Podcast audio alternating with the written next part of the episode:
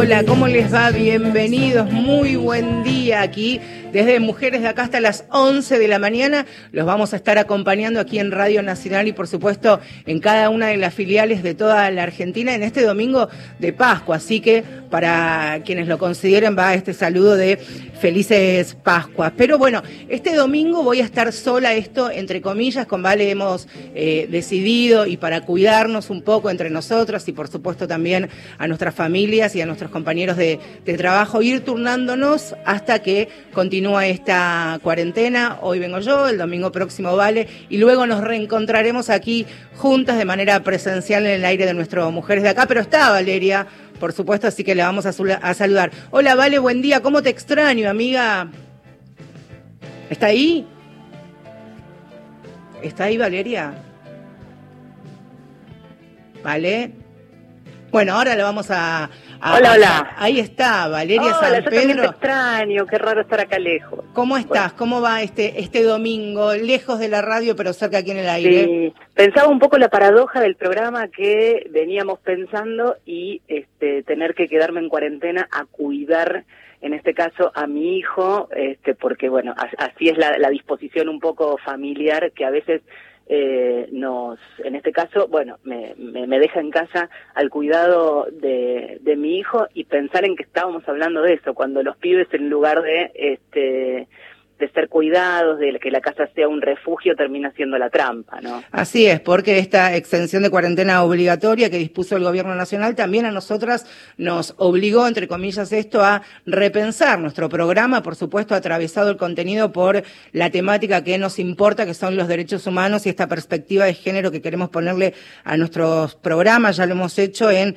¿Qué pasa con las mujeres, por ejemplo, en situación de, encierro y este confinamiento? Hemos hecho también con el colectivo travesti y trans. Y también este domingo, como decía Vale, y se refería al, al cuidado de, de su hijo Julián, vamos a hablar de los pibes, las pibas, los adolescentes, porque parece, y no solamente en la Argentina, que es un fenómeno obliga, eh, que ha sido invisibilizado, los derechos de los niños, niñas y adolescentes. ¿De qué manera esta pandemia y todas las medidas, por supuesto, que preventivamente se llevan adelante para evitar la propagación, afectan y vulneran los derechos de los chicos, ¿vale? Totalmente, y cómo recrudece en esta situación de encierro. Te dejo con el programa todo tuyo, seré tu community manager a partir de toda esta hora. Pero qué lujo, ¿vale? Nos reencontramos. Abrazo. Bueno, Abrazo. codo en realidad. Codo Ahí virtual, codo cariño. codo.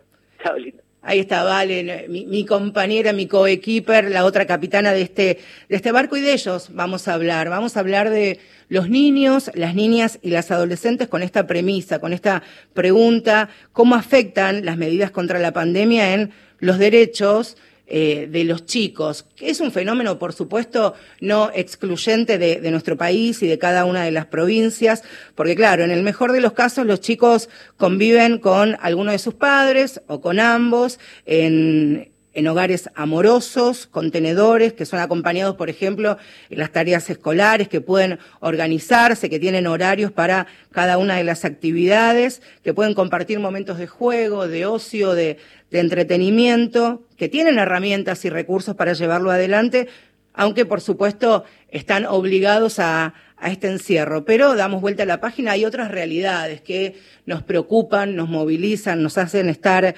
atentos y alertas. ¿Qué pasa, por ejemplo, con los chicos que ahora con clases suspendidas y comedores cerrados reciben la bolsa de mercadería? Saben ustedes que ya no se entregan las viandas en la puerta de la escuela precisamente para evitar la circulación de gente. Se entregan estas bolsas con mercadería cada 15 días. La pregunta que surge es si alcanza, si es suficiente, si tienen todos los nutrientes necesarios para una dieta más o menos adecuada para, para su edad. ¿Cómo afectan los pibes? Pensábamos también la potencial falta de laburo de sus padres, la falta de ingresos habituales, el miedo, el estrés, el agobio de, de quienes están a cargo de, de sus cuidados. Y algo que también decía Vale, como a veces la casa de los pibes puede ser el peor lugar para estar. Tengan en cuenta ustedes que el 80% de las denuncias de violencia hacia los niños ocurren en las casas. ¿Cómo es convivir? ¿Cómo es estar encerrado con sus agresores? De esto y de muchos otros temas vamos a hablar eh, en este Mujeres de Acá, para hablar de los niños y las niñas, porque también algo que genera mucha polémica y ha sido tema de debate en distintos países donde el coronavirus está azotando brutalmente, es excepcionalmente, ¿se podría permitir que los chicos, los niños, las niñas y las adolescentes puedan salir algunos minutos por día de su casa a pasear, a recibir aire libre, al intercambiar por lo menos a la distancia con otras personas, más allá de, por supuesto, los cuidados y todas las, las cuestiones que tienen que ver con la higiene personal y la prevención. Pero para saber cómo se está trabajando, cómo se está articulando, dónde está puesta la lupa y lo que tiene que ver, por supuesto, con los derechos de, de, los niños, las niñas y las adolescentes, los adolescentes en nuestro país. Saludamos en esta mañana a nuestra primera entrevistada, que es Marisa Graham, que es la defensora de los niños, niñas y adolescentes. Marisa, buen día, gracias por estos minutos. Mi nombre es Marcela Ojeda. ¿Cómo te va? Buen día, ¿qué tal? Un poco afónica, contaba recién a la producción, porque el tema de la lavandina me dio un poco de alergia ayer. Ah, bueno, hay que cuidarse, ¿eh? Eso también. Hay que este, también de la lavandina. Estamos, sí, nos, o, o las manos también hay que cuidarse. Marisa, bueno, dando este, ya no los primeros pasos, pero sí el primer envión en, en la gestión, después de tantísimos años de haber deseado y luchado y militado tener eh, nuestra defensora, estás en el cargo con un equipo de trabajo. Te quería preguntar, Marisa, ¿cómo es ahora gestionar en este contexto de de encierro y de ahora sí eh, confinamiento extendido en esta tercera etapa, podríamos decir. Eh, mira, este, nos tocó la verdad iniciar una institución como esta, como vos decías, después de tantos años, en un momento muy difícil, claramente, ¿no? Estamos trabajando este, con, eh, en, en condiciones muy precarias, no tenemos a todo el equipo, ni siquiera todavía nombrado, bueno, una cantidad de cosas que, que, que, que, bueno, pero de todas maneras nos pusimos a trabajar con los adjuntos y una parte pequeña del equipo que ya está armado y trabajamos, yo te diría, mucho todos los días. Eh, tenemos ahora por suerte estas, estos sistemas de, de intercambio eh, que puede como Skype o Zoom, etcétera. Así que hemos tenido todo tipo de reuniones, hablamos con la comisionada de de la relatora, perdón, de la Comisión Interamericana de Derechos Humanos por el tema de la cautelar con el tema de los wichis, porque hay dos cautelares, una en general y otra en relación a los niños, así que tuvimos una reunión con Esmeralda, que es la, la, la relatora de la comisión por ese tema. Eh, por el otro lado tenemos reuniones permanentes con muchos actores, estamos hablando con especialistas en educación, como Alberto Croce y otros para ver qué, qué hacemos para sostener de alguna manera el aprendizaje. Eso le este, quería que sea agobiante para los chicos y por otro lado pensando en qué va a pasar con la escuela el día que los niños vuelvan a la escuela. Es decir, estamos trabajando sobre temas de violencia, eh, mm, con UNICEF, en fin, estamos trabajando desde nuestras casas como trabaja todo el mundo. Marisa, te quería preguntar y en el rol tan significativo que tiene la escuela, los colegios y las y los docentes, los directivos. Y al comenzar el programa también me hacía esta pregunta y, te la transmito. Estamos hablando de clases suspendidas preventivamente, por supuesto, los comedores cerrados, ya no son las familias que van a buscar las viandas para evitar la circulación de gente en la calle. Cada 15 días, en la mayoría de las provincias, se va a buscar estos bolsones con productos y que tienen que durar, estirar, entre comillas, eh, dos semanas. Eh, en este intercambio que habrás tenido con los distintos ministerios de, educación y colegas tuyos, ¿alcanza esta comida? ¿Es suficiente? ¿Es útil a los...? Eh, bregamos mucho por, eh, y también lo hicimos a través de las redes, que, que es ahora el mecanismo que tenemos para, para informar nuestras posturas y lo que venimos haciendo Bregamos mucho por el tema de los comedores escolares abiertos, por varias razones, este, primero porque, eh, sobre todo por las cocinas, ¿no? Porque los bolsones, este, por más que reconocemos todo el esfuerzo que se está haciendo, el bolsón tiene deficiencia siempre, ¿no? Te faltan los frescos, eh, volvemos a las harinas, ¿no? Sí. Este, pero de todas maneras es cierto que debemos reconocer que después de, de, una nada de, un primer tramo donde discutimos y peleamos mucho por el tema de los comedores eh, los bolsones, este, sobre todo en algunas jurisdicciones, como por ejemplo en la provincia de Buenos Aires y también en la ciudad eh, y en algunas provincias, insisto también, los bolsones subieron muchísimo de calidad, tanto en eh, qué tipo de, de, de productos lleva el bolsón como la cantidad de productos. Así que por ahora estamos tranquilas con el tema, tranquilos con el tema del bolsón, salvo que esto se alargue mucho tiempo más pero Como también hay que, ver Marisa cada realidad de cada uno de los pibes porque seguramente muchos chicos no utilizaban el servicio del comedor en, en, lo que eran las clases del dictado de clases habituales y ahora por situaciones familiares sí necesitan la ayuda o el acompañamiento ellos y sus hermanos de, de este bolsón cada 15 días, ¿no? Sí, sí, a ver, de todas maneras, a ver, hay miles, miles de chicos que almuerzan en la escuela, miles, en la República Argentina este, y la verdad que el comedor no solo significaba un alimento de calidad, con nutrientes, etcétera, eh, y otra cosa además era también un punto de referencia, ¿no? Pero es cierto que teníamos, nos encontrábamos con una dificultad que hay que entender, que es que si todos los mediodías, como al principio, se iba a buscar las viandas, había una acumulación de personas, que es lo que queremos evitar y estamos de acuerdo nosotros con el aislamiento, claramente, ¿no? Este, por el tema de, cómo ha venido desarrollándose en el mundo el tema del coronavirus. Entonces, eh, el esfuerzo que tenemos que hacer todas y todos, y es por lo que estamos velando nosotros, también nos reunimos con, con, con, con el Comité de Derechos del Niño, es que dentro de esta situación los derechos de niñas, niñas y adolescentes sean preservados sabiendo que estamos en una situación excepcional, ¿no? Estamos en una típica situación, voy a ser un poco más técnica ahora, que es, del artículo 27 de la Convención Americana de Derechos Humanos, ¿no?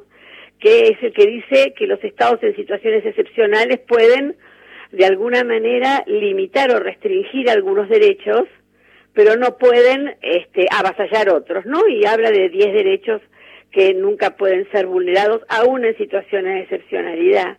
Estamos exactamente en esa situación, ¿no? Marisa, también he leído algunas eh, entrevistas e intervenciones tuyas en los últimos días, eh, algo que preocupa, por supuesto, en cierta normalidad, esto entre comillas, y ahora potenciado, es qué pasa con los chicos que conviven ahora encerrados con sus agresores, teniendo en cuenta que él, entre el 75 y el 80% de las denuncias que se reciben los organismos públicos de eh, situaciones de violencia de los pibes son intramuros, intrafamiliares, y están ahora encerrados con sus agresores. Sí, a ver, e, eso, eso sí que es un tema que nos, digo, nos desvive mucho, nos desvela mucho. Y, y la verdad que estuvimos hablando y no es fácil encontrar soluciones. A ver, eh, el, el, el modus operandi de un violento, incluido el femicida, es aislar a su víctima, ¿no? los hombres violentos van aislando a, a las mujeres, ¿no? Las mujeres ya no tienen tanta relación con las amigas, con la familia, van cerrando cada vez más el círculo y con las niñas, niños y los, y los adolescentes es la misma, es el mismo modus operandi, ¿no? Sea agresor o agresora. Entonces, el aislamiento es un modus operandi del agresor y a eso se suma el aislamiento que tenemos ahora, todos. Entonces, evidentemente, este, la situación es muy complicada. Entonces, se está trabajando mucho con el tema de los teléfonos para llamar, y está bien, los teléfonos de tres dígitos, que es el 102 en la mayoría de las provincias, en una de las provincias es el 101, en dos o tres provincias tienen un 0800, pero yo creo que 16, 17 provincias funcionan con el 102, la Ciudad Autónoma de Buenos Aires también.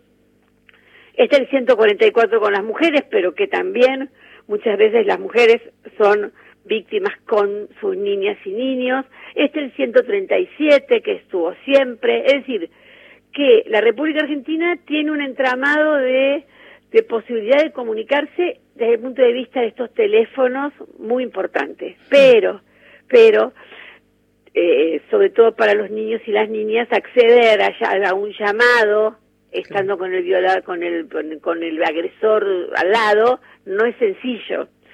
Entonces, este, por un lado estamos pensando en, y en algunos lugares ya se está haciendo, eh, el esfuerzo de reforzar las líneas, que está muy bien, pero además que haya otro tipo de aplicaciones, porque los chicos acceden más a otro tipo de aplicaciones, eh, que no sean el llamado telefónico, eh, dentro de sus, de sus teléfonos, muchos de los chicos aún los, los que están en situaciones más desventajosas tienen teléfono celular, ese es por un lado, pero por nosotros también apelamos mucho a, en este momento, la solidaridad de los que nos rodean.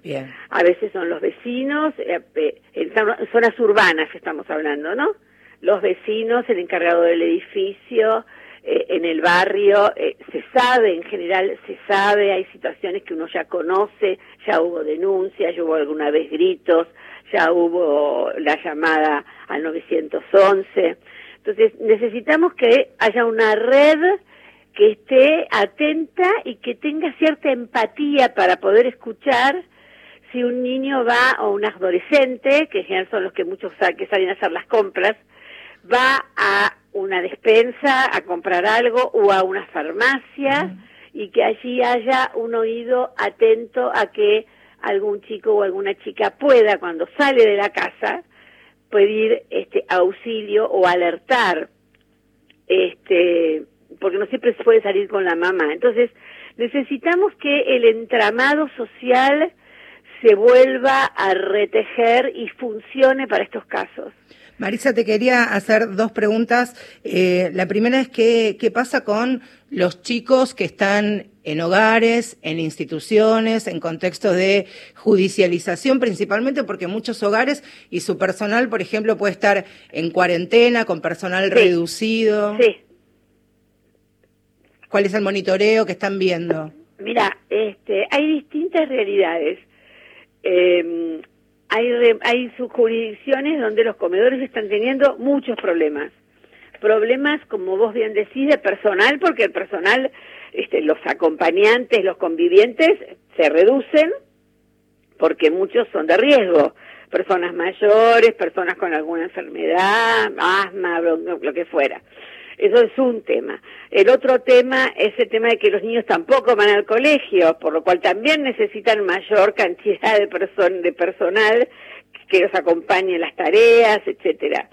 El tema de, de los alimentos también es un tema importante. El tema de las, el atraso en el pago de las becas, que es histórico, también tiene que ser importante. Entonces, los que tienen mayores problemas son las jurisdicciones que tienen hogares conveniados, ¿no? Ah, es decir, los que tienen hogares propios, públicos, provinciales o municipales, tienen menos problemas porque eh, de alguna manera estos, estos dispositivos entran dentro de las excepcionalidades como si fueran un hospital. Eh, lo, el problema lo tienen aquellas jurisdicciones que convenian con los hogares. Nosotros tuvimos encuentros con las redes de hogares, logramos, hicimos gestiones para que se regularicen algunas cosas, se aumente la beca en un 20%, eh, haya una ayuda extraordinaria, en algunos casos, este, por ejemplo, en la ciudad va a haber una ayuda extraordinaria de 45, 65 y 95 mil pesos de acuerdo a la cantidad de niños que albergue la institución, etcétera. Pero estamos con atrasos en los pagos, ¿no? Nosotros entendemos que hay eh, muchos esfuerzos este, por el tema presupuestario, pero también hay que entender que los niños, niñas y adolescentes y sus derechos tienen prioridad. Entonces, así como bregamos, por ejemplo, con algo que salió en el decreto ayer, que fue con las personas con discapacidad, porque nosotros también participamos mucho en esta cuestión de que las niñas, niños y adolescentes con discapacidad puedan seguir siendo atendidos y los servicios médicos y terapéuticos sigan siendo pagados por las obras sociales y sobre todo por las prepagas que no querían hacerlo. Logramos que saliera el ayer y estábamos muy contentos por eso también estamos bregando para que se ponga un poco la lupa en niñas, niños y adolescentes que no son cuidados por sus padres, sino que son cuidados en hogares o instituciones, y también aquellos que están privados de libertad, ¿no? Que por suerte en la República Argentina, en número, en relación a los casi 14 millones de personas de, hasta 18 años que hay, son muy pocos, pero están en una situación muy particular, por lo cual también necesitamos que los estados pongan el foco allí y se tomen medidas urgentes para resolver el problema de los chicos, sobre todo en hogares, lo que llamamos hogares convivenciales. Marisa, la última pregunta y antes de despedirte, eh, ¿recomendarían desde la Defensoría, sugerirían, avanzarían en reuniones para que de manera paulatina, cuidada y viendo la forma o eh, las maneras de hacerlo que los chicos salgan de su casa en algún determinado momento del día, acompañados, manteniendo la distancia y los cuidados, como está ocurriendo en otras partes del mundo? La verdad que no. Bien. La verdad que no. Eh, a ver, eh, hay lugares, eh, a mí me parece que en esto, eh, cuando uno habla de el aislamiento de toda la población, esa población incluye a niños, niñas y adolescentes. Las niñas y los niños, como vos, vos bien decías, no salen solos, salen acompañados, sobre todo los más pequeños este y no, no, solo los más pequeños, sino hasta qué edad los chicos no salen solos o tienen que salir acompañados. Entonces, la verdad, si todos salimos a acompañar a nuestros niños, niños y adolescentes en una cantidad de días eh, y de horas por día, la circulación en las grandes ciudades, que es donde más está circulando el virus, va a generar muchos problemas. Por lo cual, la verdad que nosotros acompañamos el aislamiento, la verdad que lo acompañamos, porque eh, sabemos cuáles son las dificultades, sabemos que todo lo que implica para los niños que no puedan salir, pero este, en los lugares donde el virus está circulando ya, este, o sea, esa circulación, ¿cómo se llama cuando no es local? Local, local, cuando hay, donde hay mucha circulación local, porque además hay incumplimiento de la cuarentena, la gente que abusa de, de, salir a hacer las compras, de ir a la farmacia, de pasear a los perros, etcétera, este, la verdad que, eh, que preferiríamos que no suceda y que los niños sigan, como pasa en muchas familias, sigan reencontrándose con, con, sus papás y sus mamás y haciendo actividades, etcétera. Lo que nos preocupa, que está resuelto de otra manera, eh, por suerte se resolvió, es el tema del aislamiento en los sectores más vulnerables, ¿no? En los sectores populares, en las barriadas, en las villas. Una cosa es un, acento, es, un aislamiento en un departamento o en una casa aún pequeña que en, eh, en una casilla de chapa donde viven ocho, ocho personas, ¿no? Sí. Entonces la decisión que se tomó también de ese aislamiento comunitario eh, a nosotros nos parece muy bien, pero tiene que ser estricto porque la verdad que si bien por suerte, por suerte, esta vez este virus no ataca principalmente a niños, niñas y adolescentes, que es lo que suele suceder con las enfermedades, ¿no? Esta vez es al revés, por suerte. Los niños son vectores de transmisión, y transmiten esta enfermedad, pero por otro lado tampoco sabemos, y hay casos ya registrados en la República Argentina y en el mundo, de que no haya niños que tengan enfermedades preexistentes o niñas sin que nosotros lo sepamos todavía. Claro. ¿no? Problemas cardíacos, problemas este, diabetes, una diabetes sin haber hecho todavía un coma diabético y los papás todavía no lo saben. Problemas hepáticos también. Marisa, ha sido clarísima. Queríamos comenzar nuestro programa y contundente también. ¿eh? Esta última respuesta a lo que tiene que ver con la sugerencia de eh, que paulatinamente salgan los pies. No, es momento de, de guardarse y comenzar esta tercera etapa de, aislamiento. Esperemos un poco más. Un poquito. como decimos nosotros siempre, bueno, si no conocíamos mucho a nuestros niños, es una buena manera de empezar a conocerlos y además conocer nuestro propio mundo, que es nuestro hogar, y desde allí, con nuestros propios hijos e hijas, entender un poco más cuál es el, resto del mundo, ¿no? Que no es ese pequeño mundo nuestro. Gracias, Marisa, que tengas un muy buen día. Gracias a ustedes. Está pasada por Mujeres de Acá nuestra primera entrevista, entonces, quien defiende los derechos de las niñas, niños y adolescentes era Marisa Graham. Ya venimos. Domingos. De 10 a 11. Mujeres de acá. Con Marcela Ojeda y Valeria San Pedro.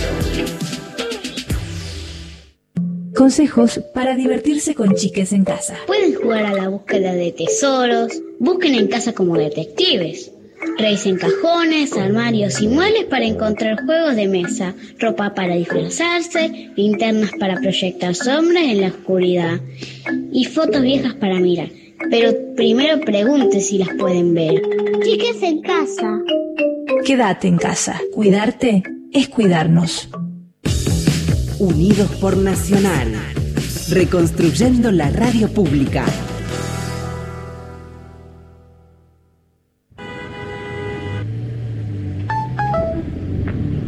Che, cabezón, se bajó el gordo, loco.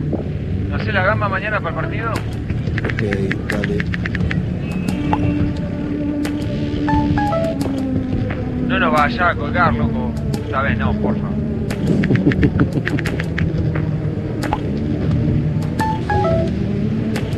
Amor, el bebé está despierto, esperándote. ¿En cuánto llegas?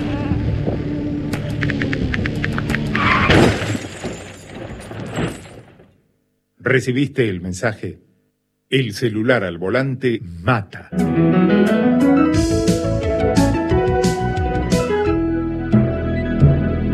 Luchemos por la vida. Cantidades de hombres y mujeres de la cultura, del teatro, de la música, de la literatura, que nos están escuchando y esto es para nosotros un enorme, un enorme placer. Juego de Damas, Luisa Balmagia. La preparación del programa, estar informada, hace que tenga la cabeza muy, muy ocupada pensando en la mejor manera de llevar información a nuestra audiencia. Lunes a viernes, desde las 20. Me encantaría que estuviéramos todas en piso haciendo esas mesas con las que soñamos y que en algún momento se van a dar. Por Nacional, la radio pública. Ahora, Nacional, en todo el país.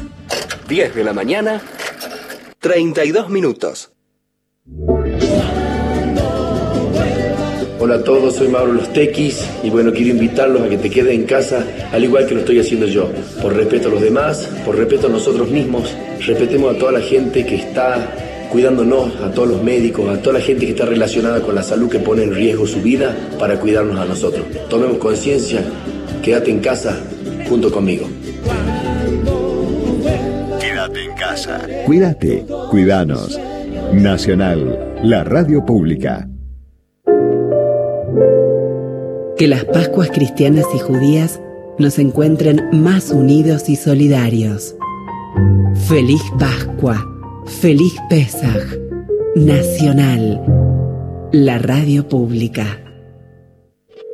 Hoy llamo para felicitarlos. Me parece muy bueno que pasen ya y del bueno. Y los quiero felicitar por la maravilla esta que estamos oyendo. La verdad que lo escucho con mucha, pero con mucha atención. Los felicito por la enorme tarea cultural que realizan. Esta es Radio Nacional, que es la única radio que escucho. La programación de hoy realmente fue fantástica. Si querés escucharte por la radio pública, llamanos desde cualquier lugar de la Argentina al 0810 222 0870. Gracias, Radio Nacional. Nacional. La radio pública.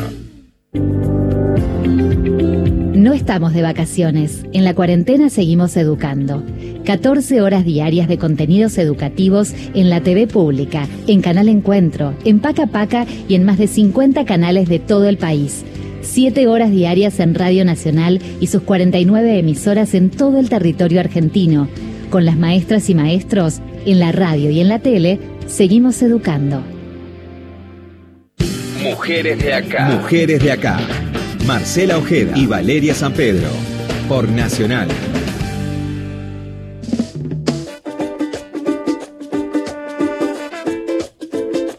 Las 11, ¿eh? como cada domingo, los y las acompañamos en este Mujeres de Acá, donde lo dedicamos este domingo exclusivamente a hablar de aquellos derechos de los pibes, de los adolescentes que directa o indirectamente están siendo vulnerados, principalmente por las medidas de prevención, como es el aislamiento y el encierro, para que no se propague más aún el COVID-19, el coronavirus. Nos preocupa y nos ocupa saber qué pasa en la Argentina y salir incluso de esta mirada que tenemos en la capital federal, en el primer cordón de la provincia de Buenos Aires. Por eso hablábamos hace un ratito con la defensora de los niños, niñas y adolescentes para conocer otras realidades. Y quienes también son protagonistas en estos momentos y están reconvirtiendo y siendo los más creativos posibles bajo estas circunstancias son los docentes, son los maestros y las maestras que a través de, de la virtualidad también acompañan, por supuesto, y guían la enseñanza de los chicos y de las chicas. Pero no son solamente quienes están a cargo de la educación, son quienes alertan, acompañan, asisten a los pibes desde el primer día de clases. Tengan en cuenta que el coronavirus nos agarró prácticamente dando los primeros pasos de este ciclo lectivo. Por eso me interesaba conocer cómo están trabajando, insisto, a la distancia y de manera virtual, los docentes y alertando también algunas situaciones de violencia que pudieran estar pasando los pibes. Celeste McDowell es docente de historia, es especialista en ESI, Educación Sexual Integral, y por supuesto también es parte importantísima de la campaña por el aborto legal. ¿Cómo está Celeste? Buen día. Hola Marce, ¿cómo estás? Muy bien, bienvenida Mujeres de Acá y queríamos escucharte, Celeste, a vos por tu experiencia como, como docente, pero también con el intercambio que seguramente estás teniendo con otras compañeras. ¿Qué está pasando hoy día con, con los pibes, principalmente aquellos que están en situaciones más, más vulnerables y más desprotegidas? Sí, lo primero es que en esto no tiene nadie experiencia, entonces quienes, quienes planteen que tienen experiencia y que pueden dar consejos, para mí es errado, ¿no? Porque todos y todas y todos estamos también aprendiendo en nuestro rol docente también a qué hacer y cómo hacer en este contexto, ¿no? En un principio, cuando se lanzó esta cuarentena y empezamos a trabajar de manera virtual, había todo un debate respecto de la pertinencia de la enseñanza virtual o no.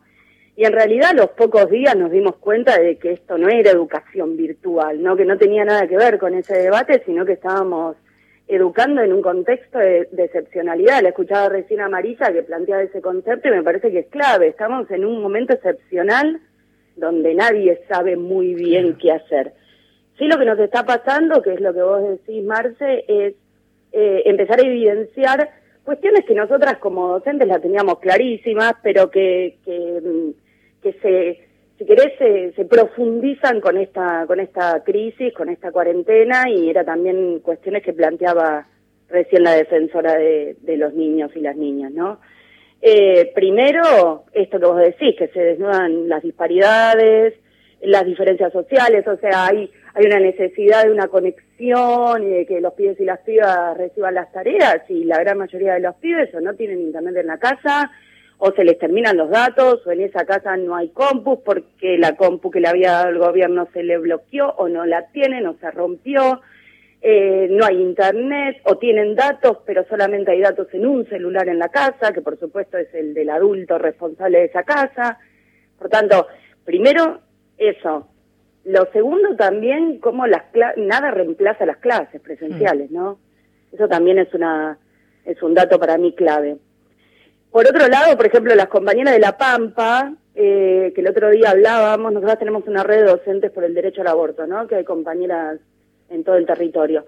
Las compañeras de La Pampa lo que estaban haciendo como, como, algo de motus propio, ¿no? Era en cada tarea que mandaban a la casa, abajo poner los números eh, que se podría llamar por violencia de género que corresponden a La Pampa, ¿no? Ah, Porque sabemos que esas tareas las miran las mamás también. Entonces, las compañeras de La Pampa encontraron esa, esa, si querés, ese pequeño mecanismo para poder ayudar en las casas. Las compañeras de Tucumán lo que me comentaban también es que, dice que Tucumán es la provincia con más embarazos adolescentes, y que a la vez la gran mayoría tiene que ver con abusos sexuales. Si la ESI estaba estancada en esa provincia, hmm. imagínate ahora con las clases virtuales, entre comillas, ¿no? Muchísimo más. Se complica muchísimo, Marce, diagnosticar las situaciones de riesgo y de violencia, se complica aún más derivarlas. Nosotros en la escuela, en las escuelas lo que hacemos es, cuando evidenciamos una situación, digamos, nosotros no, no la comprobamos, no es nuestra tarea eh, desnudarla, digamos, solamente encontramos evidencias y eso lo tenemos que informar de manera jerárquica. Bueno, todo ese mecanismo de informarlo de manera jerárquica, que a la vez tenga su tratamiento y trabajar con esas situaciones de violencia está completamente paralizado, si querés.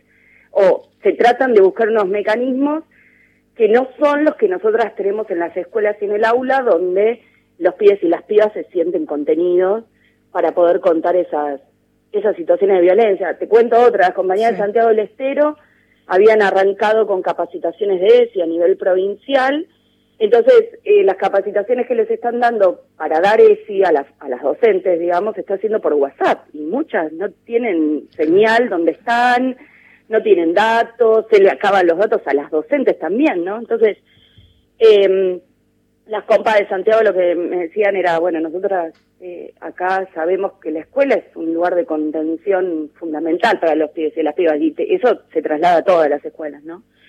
Así que estamos en esa también no, pensaba, pensaba Celeste en lo creativos, en lo creativas que, que tienen que ser las docentes, en estas redes, esto de tejer redes con las maestras y los maestros de, de todo el país, y también pensaba, y, y, e intentando romper esta mirada tan adultocentrista que tenemos, porque nos parecía que era una deuda, por lo menos de este pequeño lugar, porque la infancia me parece que es la gran olvidada de toda esta emergencia sanitaria que estamos transitando, lo decía la defensora recién cuando decimos, bueno, todos adentro, quédate en casa, incluye también a los pibes y principalmente a los pibes que están en situaciones de extrema vulnerabilidad. Hablamos de derecho básico de de la higiene, el agua, la sanidad para lavarse las manos. Bueno, también hay, hay un país de Córdoba para arriba que tiene que ver con los pueblos originarios, con la provincia del Chaco, que esos derechos, que son los más esenciales, más allá de la recreación, por ejemplo, no, no están siendo cubiertos, así que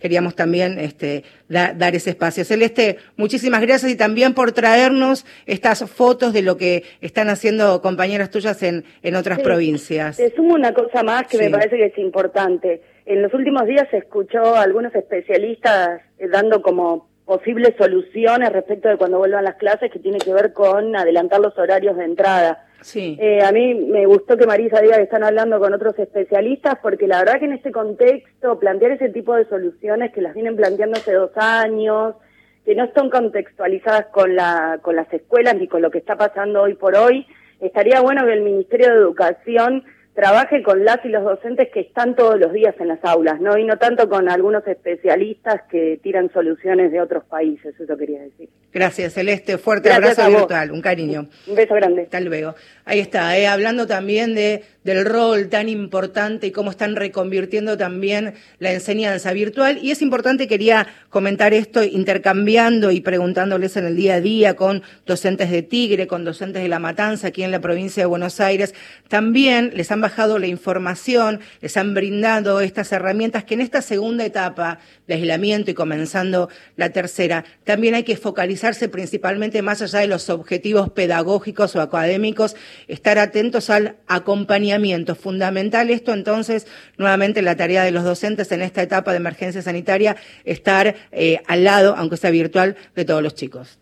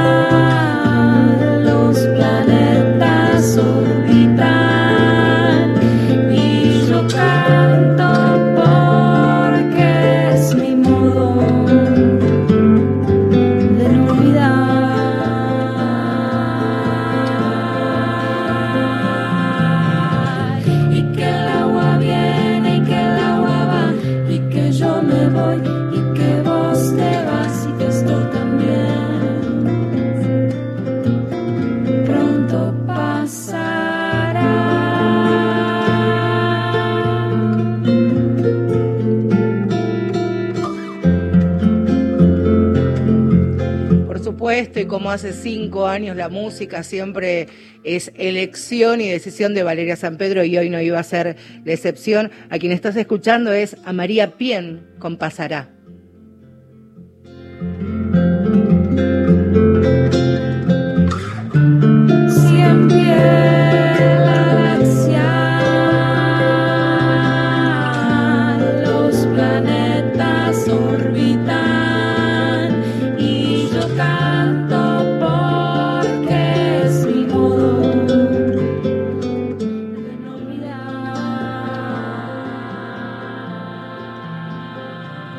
Marcela Ojeda y Valeria San Pedro son mujeres de acá.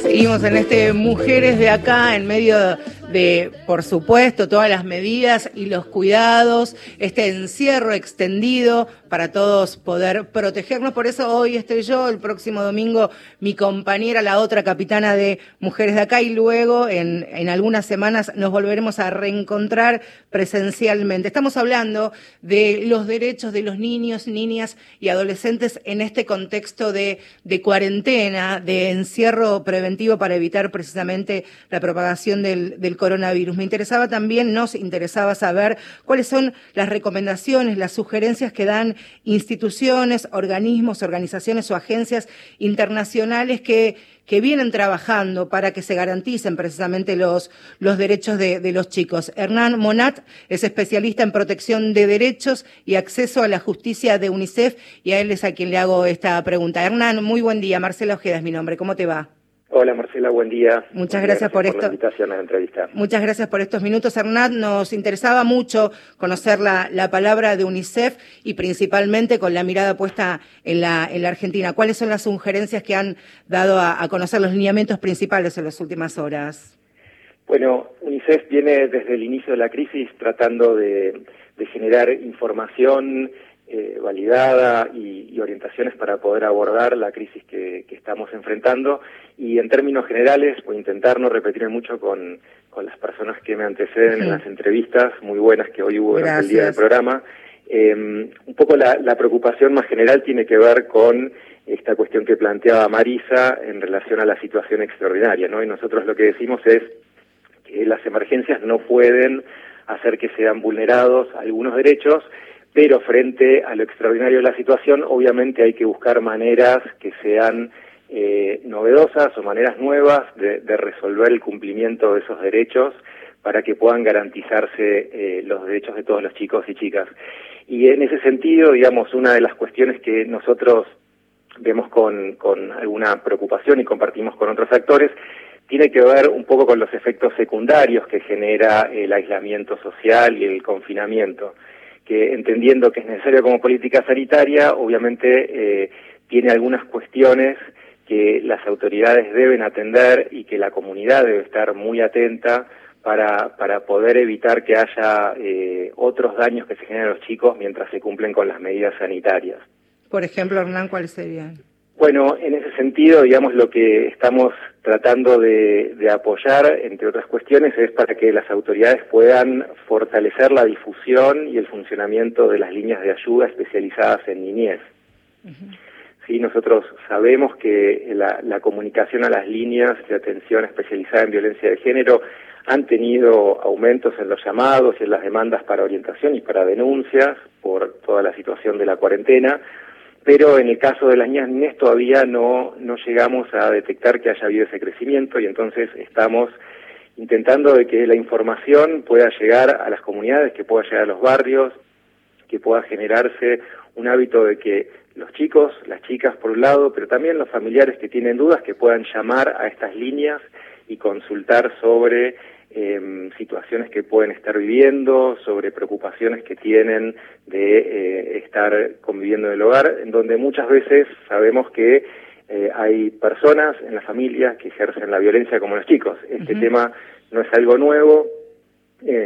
nuestros nuestros relevamientos ya vienen indicando que hay otra pandemia previa que tiene que ver con la violencia ejercida contra niños, niñas y adolescentes y no podemos dejar que en esta situación esa situación empeore, digamos, ¿no? Esa violencia empeore.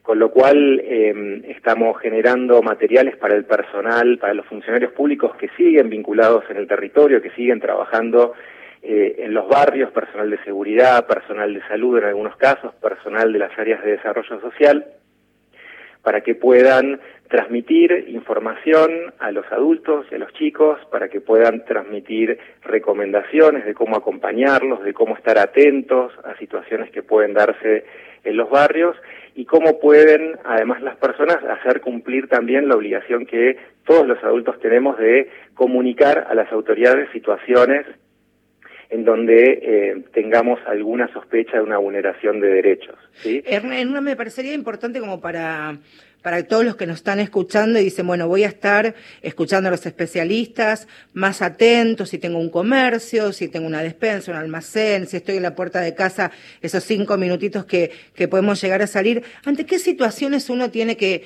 que estar atento cuando ve a un niño, a un adolescente en el barrio? Principalmente en este, en este contexto de, de, aislamiento obligatorio? ¿Cuáles son las sugerencias para, para estar más despiertos, digamos? Sí, hoy se da una situación muy particular en donde estamos todos viviendo en nuestros barrios y entonces el contacto con lo que pasa en las casas es mucho más cercano, ¿no? Uno hoy puede escuchar los gritos, puede escuchar, puede ver cuando un chico sale solo de una casa o cuando eh, algún adulto ejerce algún tipo de violencia sobre un chico. Ahí hay una, una primera este, información directa que se nos hace más cercana al estar todos conviviendo en el barrio durante la cuarentena. eh, las situaciones también pueden tener que ver con ver chicos solos en el barrio, eh, digamos que, que pasa a ser una situación mucho más extraordinaria.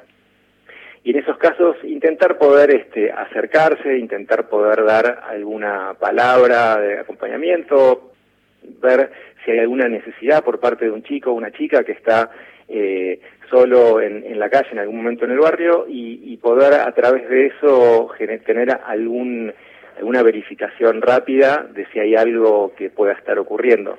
Obviamente las situaciones más graves que ya implican daños físicos, eso también es otra cuestión que se hace evidente y que hay que estar atento a moretones o cuestiones que puedan aparecer eh, en, en, los chicos y que puedan llegar a dar cuenta de alguna situación de violencia o de maltrato.